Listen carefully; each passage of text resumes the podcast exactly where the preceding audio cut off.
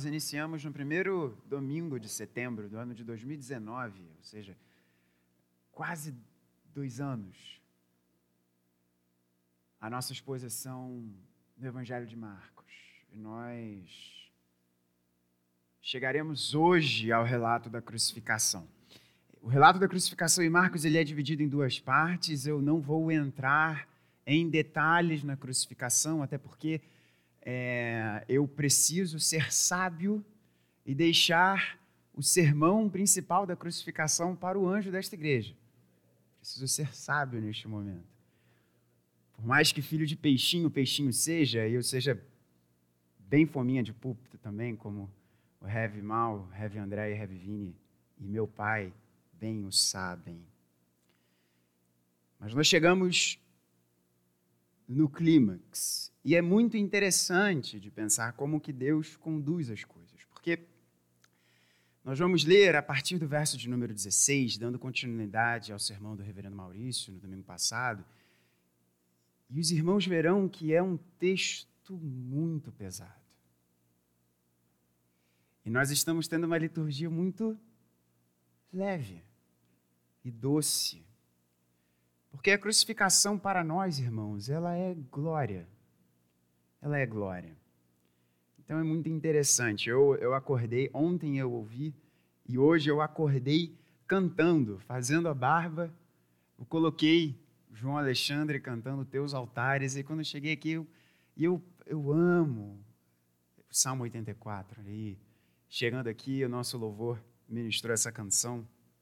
Glória a Deus por isso. Eu tenho um pedido a fazer a você é, para você orar pelo seu pastor neste momento da mensagem, porque graças a Deus, através, a fala do nosso pastor foi muito precisa e, e através do amor doce da doutora Wala, me vulgo minha mãe, e do querido amigo doutor Daniel, eles cuidaram de mim, eu estava com Covid, e graças a Deus, Deus ministrou a sua cura, não somente a mim, mas a minha princesa, e Deus tem ministrado a sua cura ao meu amado irmão, meu querido mestrão Vlá, que em casa deve estar nos acompanhando também. Mas, assim, eu, eu, eu queria até ter participado do louvor. Aí, chegando aqui, cantando ali no banco, tentando cantar com um pouco mais de força, o fôlego ainda falta um pouco. Então, assim, eu pedi para Deus, pedi a Ele, eu fiz essa oração, para que Ele não deixasse eu me empolgar demais pregando não obstante a sublimidade desse texto. Porque a gente fala, e nesses primeiros dias depois de recuperação, você aí que já teve, a, a gente fica um pouquinho cansado mais. Mas Deus é bom, Ele continua sendo bom, Ele continua sendo Deus.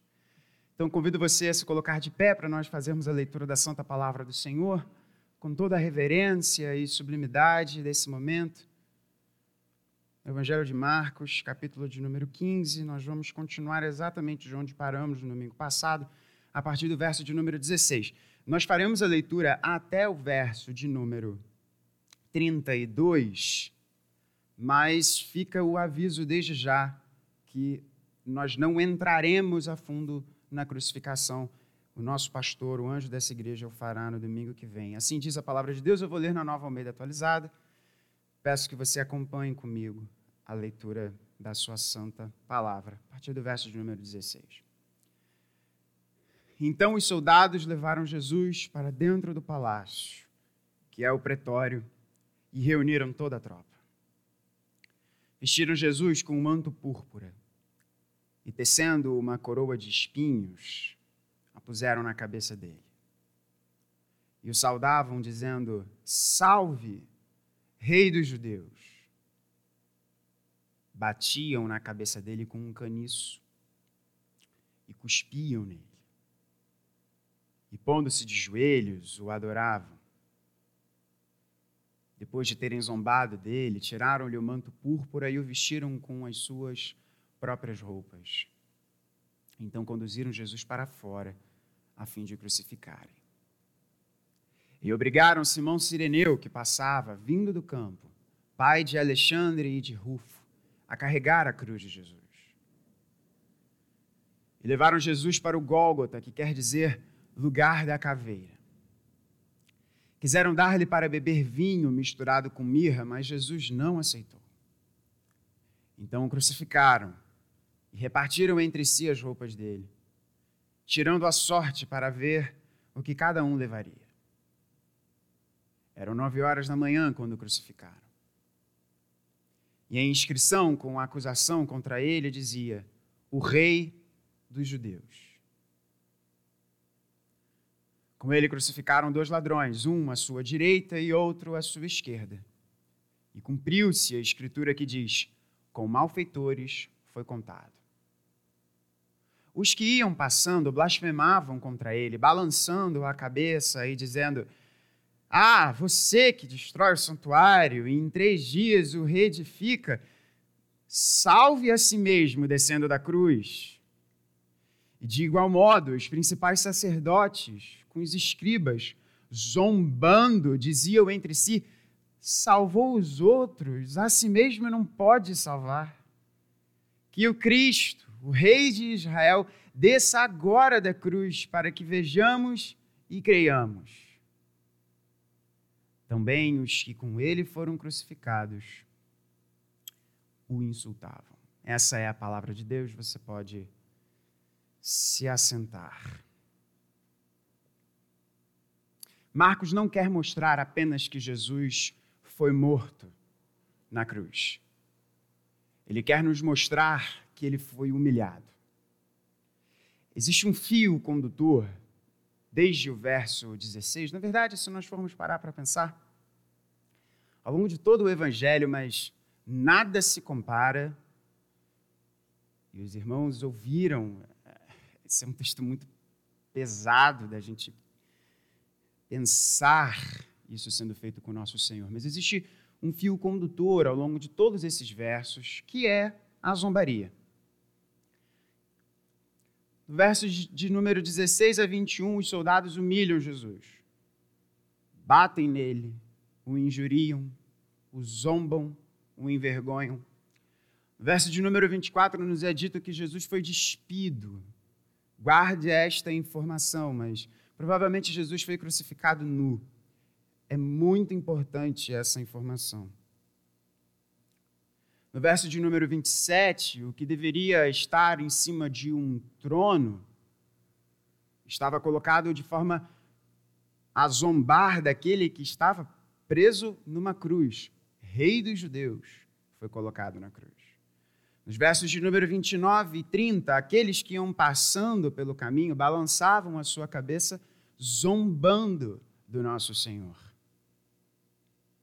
Nos versos de, de número 31 a 32, os principais líderes religiosos zombam de Jesus. E no verso de número 32 nos é dito que até aqueles dois criminosos, e é interessantíssimo pensar porque um deles recebe o evangelho, como Lucas nos é dito, mas no primeiro momento, ambos estão humilhando, zombando, injuriando o nosso Senhor. Então esse fio condutor, ele percorre todos esses versos. Marcos não quer apenas mostrar que Jesus foi morto numa cruz. Ele é enfático ao mostrar aos seus leitores e a nós também que Cristo foi humilhado. E o que a humilhação do nosso Senhor nos ensina? Nos revela.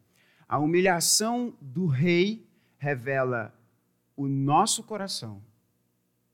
A humilhação do rei revela o coração do rei. E nós veremos qual é a resposta que eu e você temos de ter a essa revelação. A revelação do nosso coração e a revelação mais importante até do que o nosso coração, a revelação do coração do rei. Nós vamos focar de forma mais detida nestes dois primeiros pontos e a conclusão, a resposta apenas arrematando estes dois grandes pontos. Então, a zombaria do rei, ela revela o nosso coração em primeiro lugar. E ela faz isso de duas formas. Em primeiro lugar, a, a humilhação do rei revela a absoluta hostilidade do coração da humanidade às reivindicações de Jesus. A humilhação do rei revela o nosso coração, e ela faz isso, em primeiro lugar, mostrando a nossa absoluta hostilidade às reivindicações de Jesus. Para para pensar, Jesus é crucificado por quê? É claro, nós temos a explicação teológica de por que, que Jesus é crucificado. Jesus é crucificado porque ele é o Cordeiro de Deus que tira o pecado do mundo. Ele é o plano eterno da salvação de Deus. Nós temos a explicação teológica para a crucificação, mas se nós formos parar para pensar na explicação histórica de por que Jesus é crucificado, ele não é crucificado pelo Sermão do Monte. Ele não é crucificado porque alimentou as multidões. Ele não é crucificado por ser, como muitos querem dizer, por ser um pregador da paz, por ser um profeta do amor.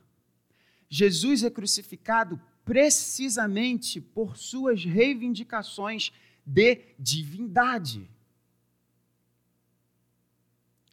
É isso que leva Jesus a ser crucificado. Ele disse: Eu vou substituir o templo. E o que era o templo, senão o caminho pelo qual as pessoas se encontravam com Deus? É evidente que nós sabemos que nunca foi do plano de Deus que o templo fosse o caminho para um relacionamento com Ele, mas na cabeça dos líderes religiosos, qual é o lugar que você encontra com Deus? O templo. E quando Jesus diz a adoração não será nem em Jerusalém, não será nem no Monte Gerizim ou em Samaria, ela será em espírito e em verdade.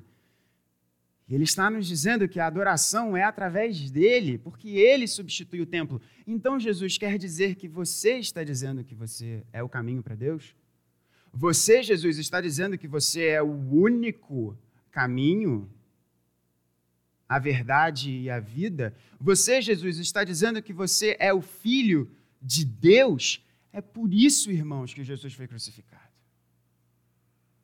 Jesus não foi crucificado por expor a hipocrisia dos líderes religiosos. Jesus foi crucificado porque, de forma clara e evidente, ele disse: Eu sou o Cristo.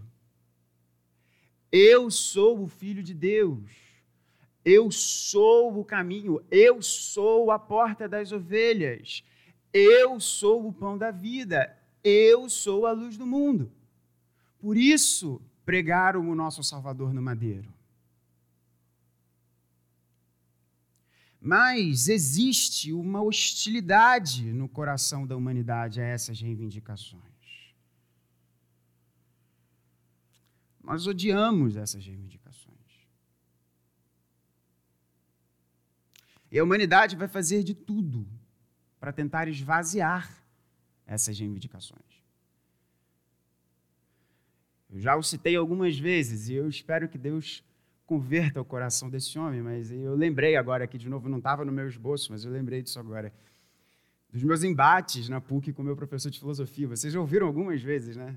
Eu chegava antes, a minha, minha aula era terça e quinta, uma da tarde.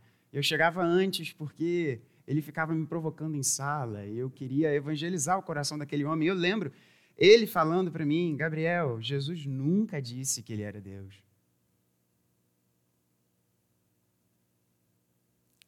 E para nós é muito claro.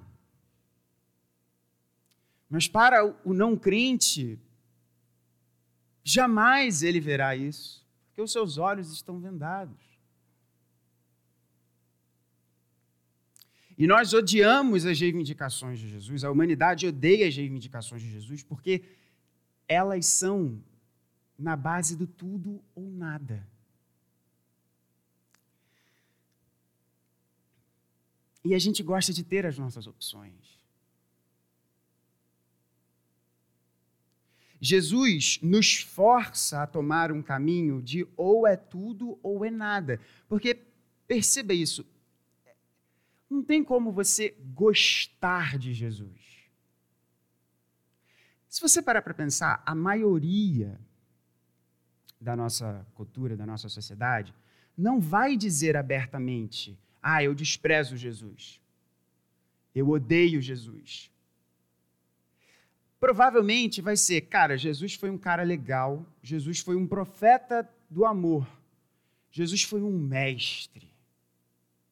Mas esse negócio de adorar a Jesus, de cantar para Ele, de dizer que Ele ressuscitou, de dizer que Ele é Deus. Pô, pera lá, cara. A gente não quer desprezar totalmente, mas a gente também não quer adorá-lo. Esse é meio que o caminho geral. Claro que existem exceções, mas esse é meio que o, o caminho geral. E como eu disse, nós não gostamos de decisões do tudo ou nada. A humanidade não gosta disso. A humanidade, ela segue a doutrina que muitos adolescentes fazem, e eu estou confessando esse pecado aqui diante da minha igreja, da teoria das sementes. E qual é a teoria das sementes? Os adolescentes fazem muito isso. Você vai plantando sementinhas ali com as meninas.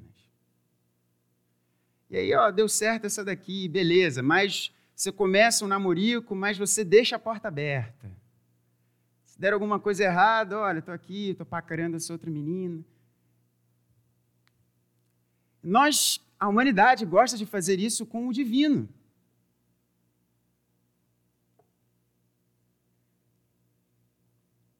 A humanidade gosta de fazer isso com Deus. Eu não desprezo. Eu acho um cara legal, mas eu também não adoro. Também não adoro. O que os soldados, o que os líderes religiosos, o que os transeuntes, as pessoas que estavam passando por ali, o que os criminosos estavam fazendo, essa, esse desprezo, essa humilhação, essa zombaria.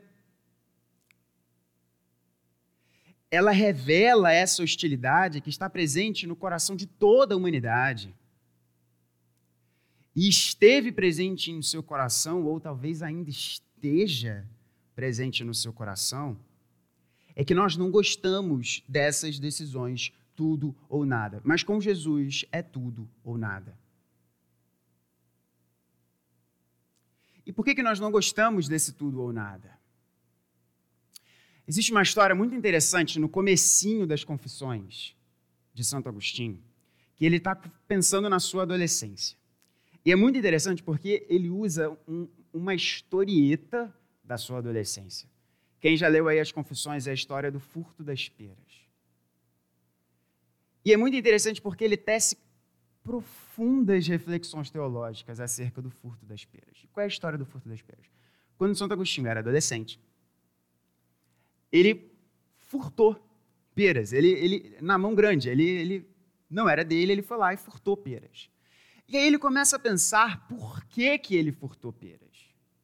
E ele diz: um, eu não estava com fome. Dois, eu nem gosto de pera. E ele diz por que, que ele quis furtar as peras. Porque ele ouviu: você não pode fazer isso. E não é assim no coração da humanidade. Jesus, ou ele é adorado, ou ele é zombado, porque nós, a humanidade, no jardim, disse para Deus: nós não vamos ouvir como a gente deve viver. E Agostinho diz: foi por isso que eu furtei as peras, porque alguém disse para mim que eu não podia fazer. E eu quis mostrar que eu podia fazer e fui lá e fiz. É esse desejo pecaminoso em nós de zombarmos do rei porque nós queremos ter a coroa na nossa cabeça.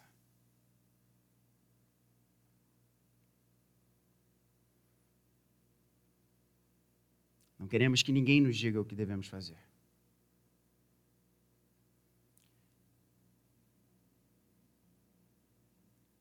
E hoje Jesus pede uma resposta.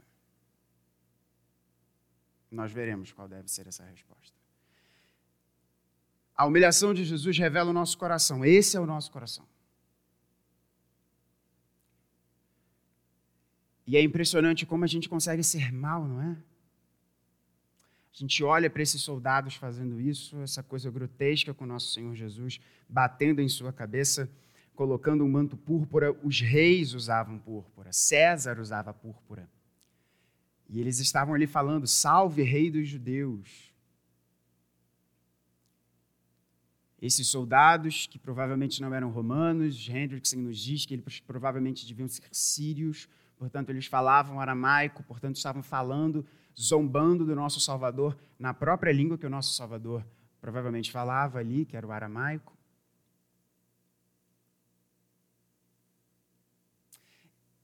E a gente às vezes se surpreende com o nosso próprio coração. A gente às vezes se surpreende quão mal a gente pode ser. E a humilhação de Jesus revela, em primeiro lugar, o nosso coração e revela a nossa absoluta hostilidade às reivindicações de Jesus. Mas ela também revela a nossa profunda cegueira à sublimidade dos seus caminhos. A humilhação de Jesus expõe o nosso coração. E expõe o nosso coração mostrando quão hostis nós somos às reivindicações de Jesus. Ele é Deus, e com Jesus é tudo ou nada. Você não pode gostar dele você tem de adorá-lo. E se você não o adora, mas gosta dele, mostra que você não é íntegro nas suas decisões. Porque Jesus não pode ser gostado, ele tem de ser adorado. E um meio do caminho não existe. E é por isso que nós somos tão hostis, por isso que nós, filhos de Adão, somos tão hostis às reivindicações do rei mas ela também mostra a nossa cegueira, a forma de Deus agir. Você não pode ser rei. Era isso que os soldados estavam falando. E quando os soldados estavam batendo na cabeça de Jesus, profetiza. Mostra quem é que está batendo em você. No fim das contas, eles estavam falando: se você fosse fazer isso. Os transeuntes passando olhavam para aquele Jesus, o famoso Jesus, que arrastava multidões, que falava e as pessoas começavam a ouvir: Deus está com este homem, e agora este homem está preso, nu numa cruz. Se Deus fosse com ele, ah, isso não teria acontecido com ele. Se este homem fosse um profeta, Deus não teria permitido que isso acontecesse. Os líderes religiosos, você não é o filho de Deus? Você não é Deus? Sai dessa cruz. A grande zombaria que é feita com Jesus nos mostra a grande dificuldade que eu e você temos de perceber que Deus age por meio da fraqueza.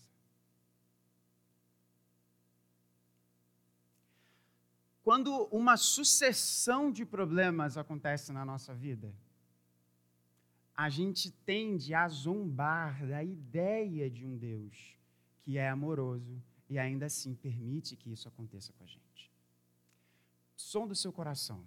Você já não passou por momentos? Sonda mesmo, assim, profundo, profundamente. Se você tiver dificuldade com isso, pede para o Espírito Santo te ajudar, porque ele é muito bom em ajudar a gente a sondar o nosso coração. De ver que existe uma coisa dentro da gente. Eu não estou nem falando dos não crentes, eu estou falando dos crentes. Existe uma coisa dentro da gente que quando uma sucessão de coisas difíceis, de problemas, de choro, de situações ruins acontecem na nossa vida, a gente começa a questionar do, a, o amor de Deus. A gente começa a questionar, Senhor, por que, que você não escuta a minha oração? Senhor, por que, que isso está acontecendo na minha vida? É muito difícil. Os cristãos que já caminham com Jesus há longos anos sabem como é difícil da gente manter o nosso coração no prumo, da gente manter as velas do nosso barco abertas, para sermos guiados pelo vento do Espírito neste tempo tenebroso, a noite escura da nossa alma. É muito difícil a gente passar por isso sem questionar o que Deus está fazendo. Até porque a gente sabe de todas as coisas, né? A gente que não consegue nem ver a palma da nossa mão sobre os nossos olhos, a gente já sabe toda a história de tudo e a gente sempre acha que se Deus não está fazendo aquilo que a gente acha que deveria fazer, tem algum problema com Deus.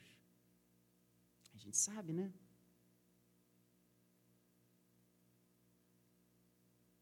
E a gente passa a zombar da ideia de um Deus que ama. Deus amoroso? Senhor, eu acho que eu não consigo mais sobreviver tantas doses do seu amor. E a ideia de um Deus que ama e age nesses momentos passa a ser desprezada por nós.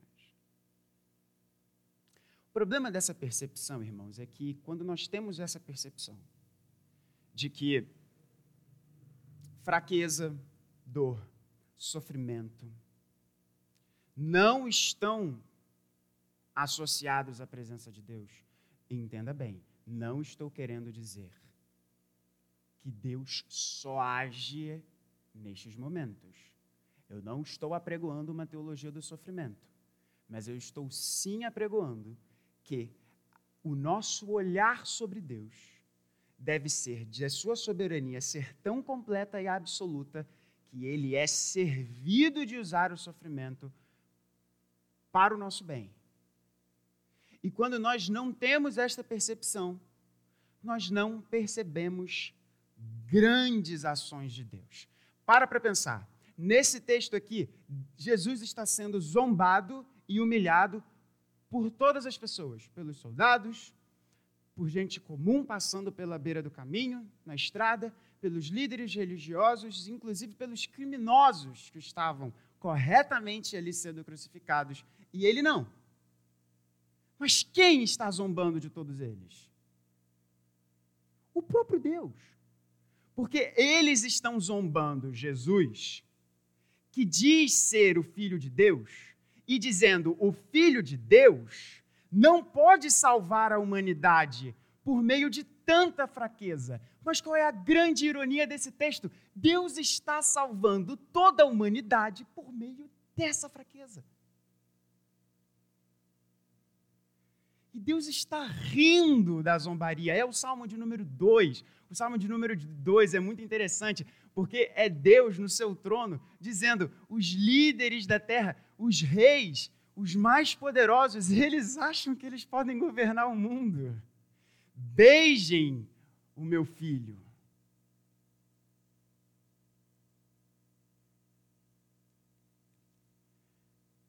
A humilhação de Jesus revela quão cegos nós somos ao agir de Deus.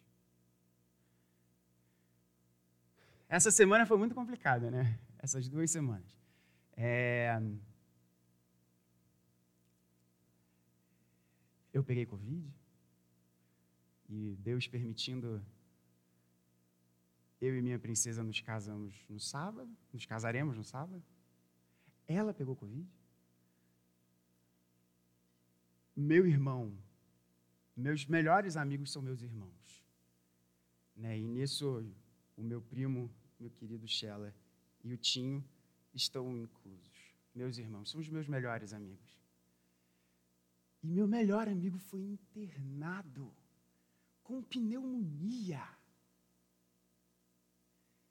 E eu, com meu coração, com meu emocional já completamente em frangalhos, com meus pais preocupados. E, e assim, é, é verdade que pai e mãe, meus pais conseguem me ler sem eu falar nada. Várias vezes meus pais já falaram para mim algum negócio. Parece até, dava até vontade de falar, veja o que és profeta.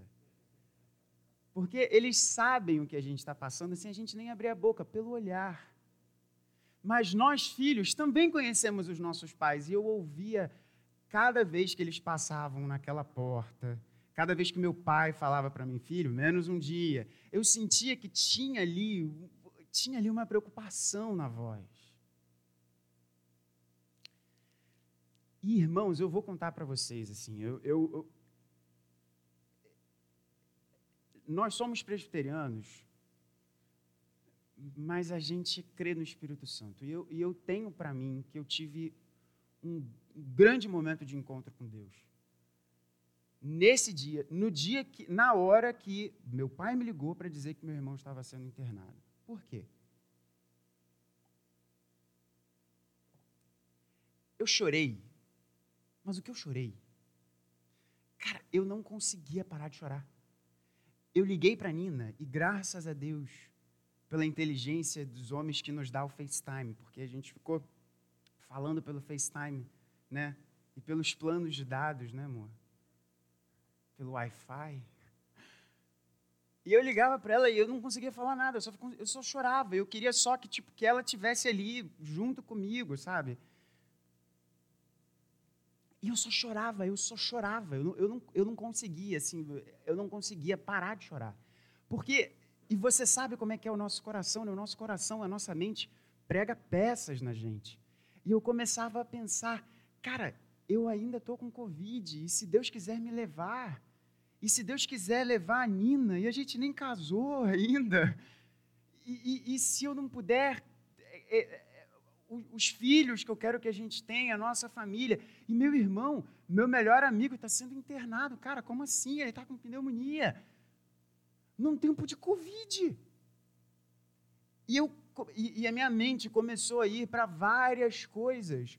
E eu comecei a pensar: gente, eu estou sendo cuidado, eu estou sendo amado. Quantas pessoas não têm essa oportunidade que eu tenho de ter gente perto de mim, olhando, cuidando de mim, tendo uma mãe médica, um querido amigo médico que ligam para saber, que ficam ali em cima para saber como é que está a sua saúde. Quantas pessoas não têm a bênção que Deus me deu de ter isso? E meu coração foi levado para o meu Senhor. Porque se teve uma coisa que eu tive certeza durante todo esse momento, é que Jesus sempre esteve comigo ali no quarto. Assim como ele esteve com meu irmão, com Vlá, ali sentado com ele, do lado dele na cama. Mas eu, eu comecei a parar para pensar, cara, para que eu tenha essa certeza que Jesus está aqui do lado, do meu lado, ele precisou ser desprezado por todos. E, irmãos, eu chorei muito. E Deus começou a ministrar no meu coração, sabe aquela paz que excede todo entendimento? E eu comecei a me acalmar, eu comecei a pensar E eu, e eu comecei a sondar o meu coração, Gabriel. Deus está no controle de todas essas coisas. Deus está no controle da pneumonia, que Ele mesmo fez cessar no coração do seu irmão. Gabriel, Jesus criou o seu corpo. Ele está cuidando de você. E Gabriel, quer você viva, quer você morra. Né, mãezinha? Como você sempre ama essa palavra. Você é do Senhor. Perceba, o que todas aquelas pessoas estavam zombando do nosso Salvador é porque elas não conseguiam perceber que Deus estava agindo e demonstrando o seu poder através da fraqueza. E quando nós não percebemos que Deus age através da nossa fraqueza, os nossos olhos ficam cegos para grandes momentos de ação de Deus. Vamos seguir. A zombaria do rei revela o nosso coração. Mas mais importante do que revelar o nosso coração, a zombaria do rei revela o coração do rei. Isso para a gente fechar essa mensagem. Se você é o filho de Deus, desce da cruz. É isso que estava sendo falado para Jesus. Nos filmes, como é que acontece? Para para pensar aí nos filmes da Marvel. Para para pensar no melhor herói da Marvel, que é o Capitão América. E quem pensa diferente está em pecado. Nos filmes dos heróis, E aí pensa no seu herói favorito. Como é que acontece? O herói apanha. Ele apanha. Pensa aí, Rock Balboa. Apanha, apanha, apanha, até que, até que, o herói vira o jogo. Até que o herói subverte a história e causa em nós, espectadores, aquele uau.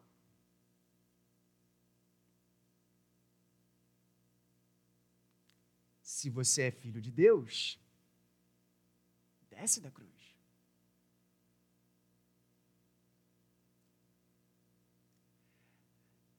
Na única história que realmente precisa ser olhada com atenção, o herói é herói porque ele não desce da cruz. Porque ele não vira o jogo. E é isso que revela o coração do rei.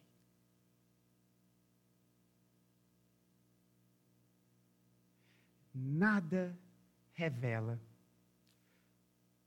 tanto a grandeza do coração do nosso Senhor Jesus do que ele se tornar fraco e escolher permanecer fraco na cruz.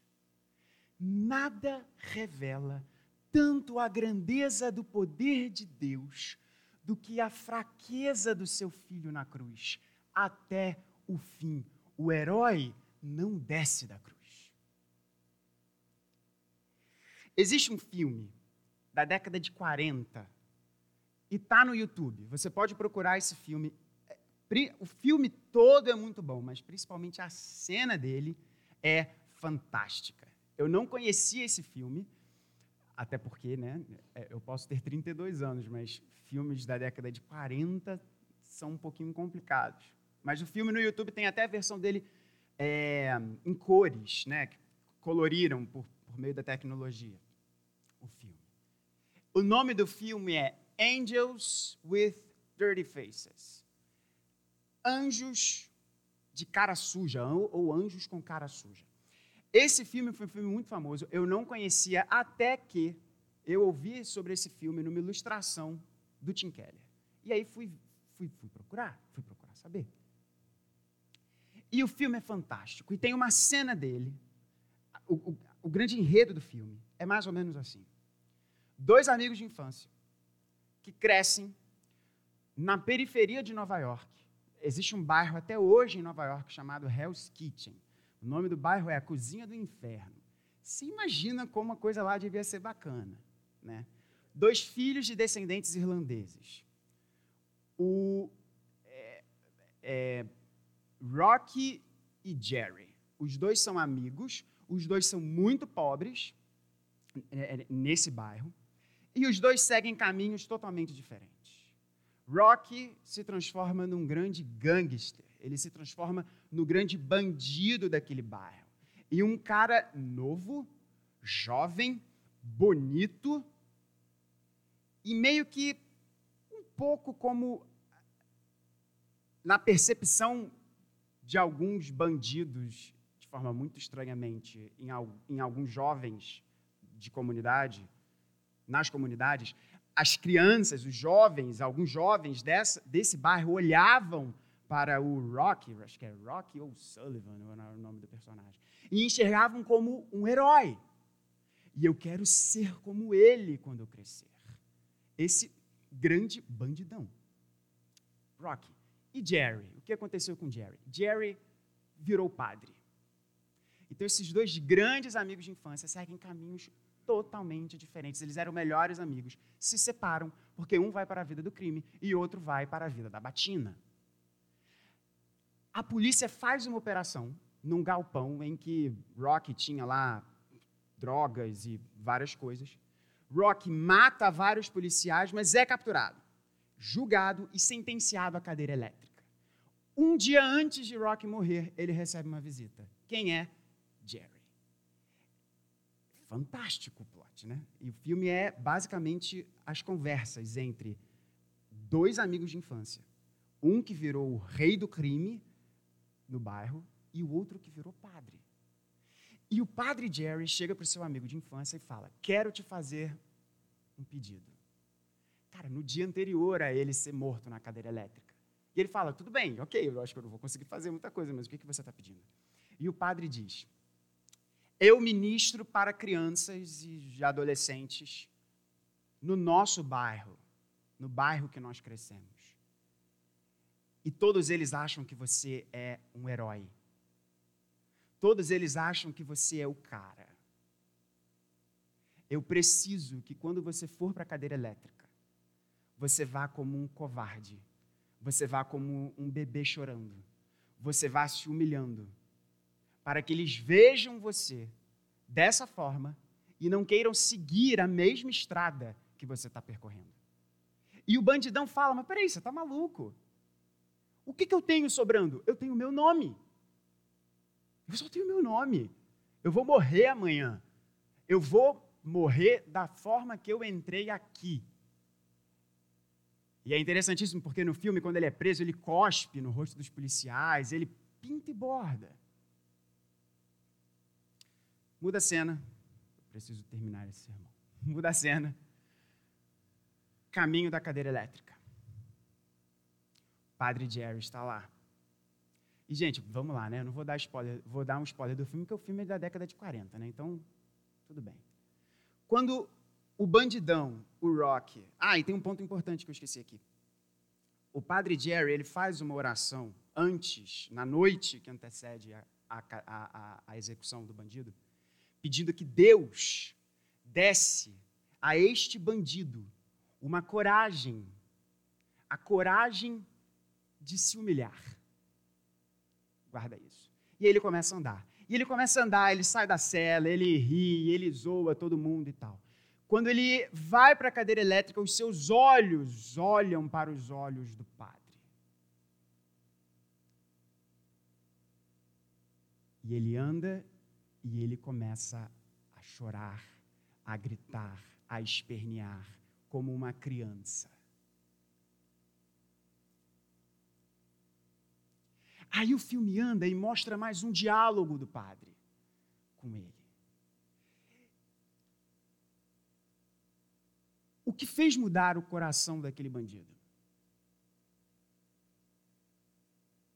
O padre disse para ele: essas crianças, elas olham para você como o herói delas. Ou é você, ou ela. E, irmãos, a, a ponte que o Tim Keller faz nessa questão da vergonha aqui, quando eu vi uma mensagem dele num outro texto, é, se aplica perfeitamente aqui. É porque é exatamente esse o ponto. Se Jesus não tivesse abraçado a vergonha, a humilhação até o fim, a nossa vida iria descarga abaixo. Jesus entendeu que era necessário que a humilhação, que é consequência do nosso pecado contra Deus, fosse totalmente despejada sobre ele. E ele, como servo sofredor de Deus, de, de, de Deus de Isaías 53, foi muda até os seus executores. Não abriu a boca, ele recebeu a humilhação, porque ele sabia que ou era a sua glória como o grande, sub, é, é, aquele que subverte o poder dos romanos, ou a vida de nós crianças. E o filme termina, essa é a última cena do filme, o padre Jerry olhando para os céus, com os olhos em lágrimas, agradecendo a Deus. Porque ele sabia que essas crianças iriam olhar, mas ele morreu como um covarde. Eu não quero isso. O link da ilustração é perfeito porque Jesus precisava sofrer até o fim. Para que a humilhação do nosso pecado. Perceba, ele foi morto nu. Essa é uma cultura da vergonha. A nossa cultura zomba tudo, mas a cultura de Jesus, os homens, eles não podiam nem mostrar as suas pernas, porque isso era um sinal de extrema desonra. E Jesus foi morto nu. Adão e Eva, Deus providenciou roupas para Adão e Eva, mas Jesus foi morto nu. Os lírios que se vestem com glória maior do que Salomão, que foram criadas pelas mãos de Jesus, ah, eles se vestem. Jesus morreu nu. Ele criou a saliva dos soldados, que foi desferida em sua face. Nós pegamos uma coroa e colocamos na nossa cabeça, para que essa coroa de pecado que nós colocamos na nossa cabeça fosse retirada de nós, sobre ele foi colocada uma coroa de espinhos, da natureza que foi criada pelas próprias mãos dele. Esse é o coração do nosso Salvador, esse é o coração de Jesus. E a sua humilhação revela o seu coração a nós. Para nós fecharmos, qual é a resposta? Eu disse a vocês no início desse sermão que Jesus pede uma resposta. Jesus quer uma resposta. E a resposta diante de Jesus é tudo ou nada. É tudo ou nada. Esse texto nos mostra a resposta que eu e você devemos ter. No verso, para nós fecharmos, irmãos, no verso de número 21, nos apresenta uma pessoa. E um fato muito interessante. Jesus, depois dessa humilhação, depois dos flagelos, e mais uma vez a crucificação vai ser trazida em detalhes no domingo que vem. O nosso foco aqui é, é a humilhação do Senhor Jesus nos apresenta um homem. Jesus estava tão fraco, ele não, apesar dele ser carpinteiro, provavelmente Jesus devia ter uma massa corporal, porque as coisas eram feitas no muque, né? Jesus não era magricelo como eu estou. Ele não conseguia carregar a cruz. E aí pegam um Simão. Quem pegam? Quem e obrigaram Simão? Quem obrigou Simão? Os soldados. Esse homem, Simão Sireneu, Cirene é a Líbia hoje. Tá? Cirene era uma Simão, Simão Sirineu, porque ele via de Cirene. Cirene é a Líbia hoje em dia. Simão Sireneu estava lá passando pelo, pelo, pelo campo. Fala assim: ô, ô, ô, você, vem cá. Não era, não era eu falando, eu falando para Simão Sireneu para ele vir cá. Eram os soldados romanos. Vem cá. Carrega a cruz dele aqui. Aí tem um fato muito interessante que eu não sei se você já se atentou. Pai de Alexandre e de Rufo. Por que Marcos, no relato da crucificação de Jesus, abre aqui essa fala? Não bastava ele falar Simão Sireneu? Pai de Alexandre e de Rufo. Por que Marcos? Lembra que o nosso pastor falou que não tem nada de bobeira na palavra? Então tem alguma coisa aqui. Ora, ora. Paulo escrevendo a carta aos Romanos. Capítulo final da carta. O que aparece lá no final da carta? Se alguém puder. Ah, já foi recolhido aqui, não tem problema não. No final da carta, são as saudações. Vamos ver uma saudação que Paulo faz na carta aos Romanos, no capítulo de número 16, verso 13. As lideranças da igreja em Roma saúdem quem? Rufo. Eleito no Senhor. Para você entender aqui o que está acontecendo. Simão Sireneu judeu, foi para Israel na Páscoa. Ele era de outra nação. Líbia não é Israel. Ele estava lá na Páscoa. E foi revelado a Simão Sireneu o coração do rei. Não sabemos todos os detalhes, mas Simão Sireneu recebe o evangelho e educa os seus filhos no Evangelho. E um dos seus filhos vira liderança na igreja de Roma, aproximadamente 20 anos depois do encontro do seu pai, Simão Sireneu, com o coração do rei. É lindo isso. Essa é a resposta. Quando o coração do rei é revelado a você, a resposta que eu e você temos de dar é: eu entrego a minha vida, eu entrego o meu coração, eu entrego o meu coração de zombador ao rei que foi zombado no meu lugar. E eu crio os meus filhos, eu crio a minha família, eu construo um legado trilhando os passos do rei que escolheu ser zombado por mim. Essa é a resposta. Qual é a sua resposta? Que Deus nos abençoe.